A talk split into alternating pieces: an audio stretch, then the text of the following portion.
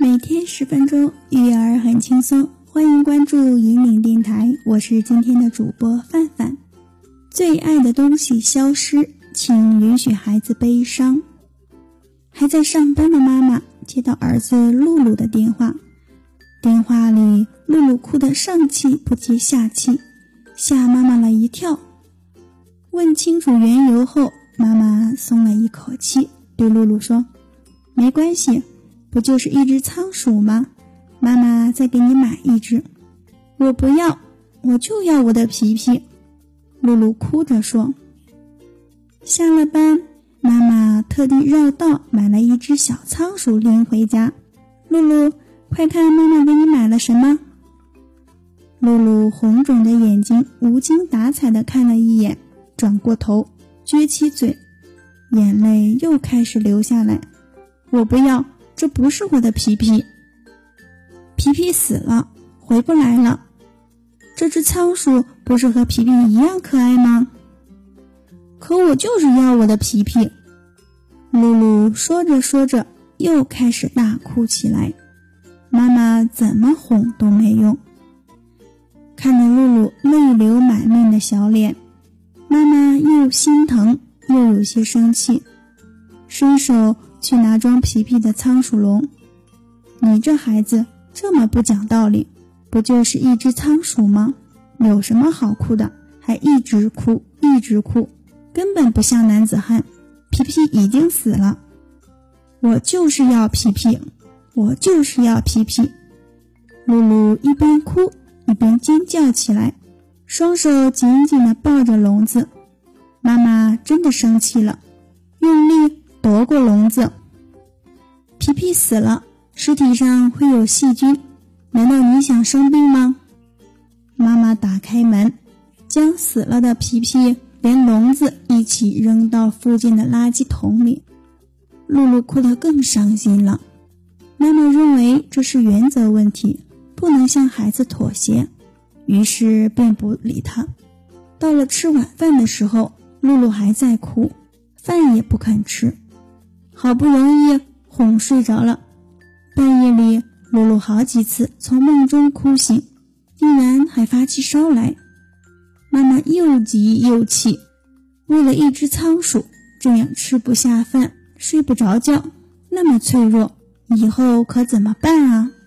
孩子幼小的心灵是脆弱而敏感的，哪怕一件衣服、一个玩具的失去，也会令他们难过半天。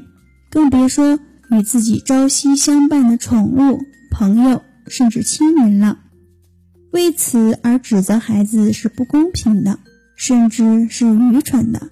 因为，假如孩子因此而受到责骂，原本柔软的心就会变得坚硬，原本善良的本性也有可能变得冷酷无情。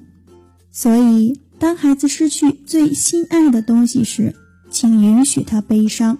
让他尽情的哭泣，只有当悲伤情绪发泄出来后，孩子的身心才会更加健康。有的家长为了帮助孩子尽快从失去心爱之物的悲痛中走出来，会采用转移法，就像上文中的露露的妈妈一样，用最快的时间重新买了一只小仓鼠。但是露露一直哭着喊：“我只要我的皮皮。”这说明，孩子需要的并不是一个替代品，他们伤心是因为与所失之物之间已经有了感情。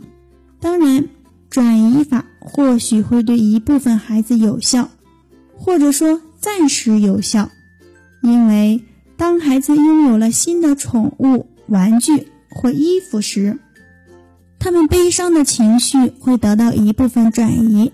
但更多的事实证明，转移只是暂时的。孩子心灵所受的创伤并不能完全治愈，并且，如果孩子不能学会从失去某一事物中走出来，不能学会悲伤情绪的自我调控，那么当新的宠物、玩具或衣服失去时，他就会再次陷入悲伤之中，如此反复。对孩子的身心是一种折磨。此外，并非所有失去的东西都可以找到替代品。比如家中亲人的去世。如果孩子还没有学会接受事实，没有摆脱悲伤的能力，那么这对他的心灵的打击将更加严重。鉴于此，当孩子失去心爱之物时，不要用任何强制的手段来抑制他的悲伤情绪。从某种程度上讲，压制孩子的悲伤，就是在消灭他爱的能力，就是教他变得冷血无情。要记住，此时此刻，孩子最需要的是有人能够理解他的悲伤，分担他的哀痛，听他诉说内心的委屈。而父母则是化解孩子伤痛的最佳人选。轻轻地抱住孩子，告诉他你理解他的感受，为他轻轻擦拭脸上的泪水，引导他明白悲伤也是一种人生的体验，是正常的情绪。而且人有能力战胜悲伤，只有通过自己的努力从悲伤中走出来，孩子才能真正变得坚强起来。